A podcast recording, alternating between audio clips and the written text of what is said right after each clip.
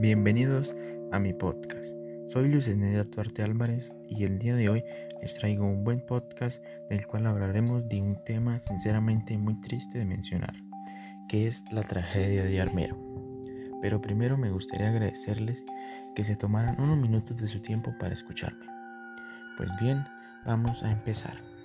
Bueno, la tragedia de Armero fue un desastre natural a causa de un volcán muy conocido que se llama el Ruiz según cuenta la historia, ocurrió el miércoles 13 de noviembre de 1985.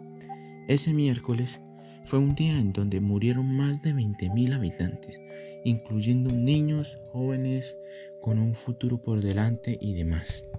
Indudablemente municipios sufrieron daños, pero el que más llevó daños y pérdidas fue Armero, pues claro, eran más cerca del volcán, a unos 50 kilómetros aproximadamente. Pues el volcán de Ruiz tras su inactividad nunca sospecharon o cayeron en cuenta que iba a ocurrir tal catástrofe. Pero, pues ya habían personas que daban advertencias de actividad volcánica un mes antes. Pero creo que la principal razón de que mucha gente campesina no acogiera el llamado de advertencia fue porque tenían amor por su tierra, eh, les daba pesar dejar atrás todo lo que habían trabajado y el avance que tenían como comunidad. En pocas palabras, solo rezaban y le pedían a Dios de que no fuera a pasar nada inesperado. La noche de ese día el volcán hizo erupción. Eh, cayó mucha ceniza, rocas volcánicas que contenían demasiada cantidad de azufre y demás.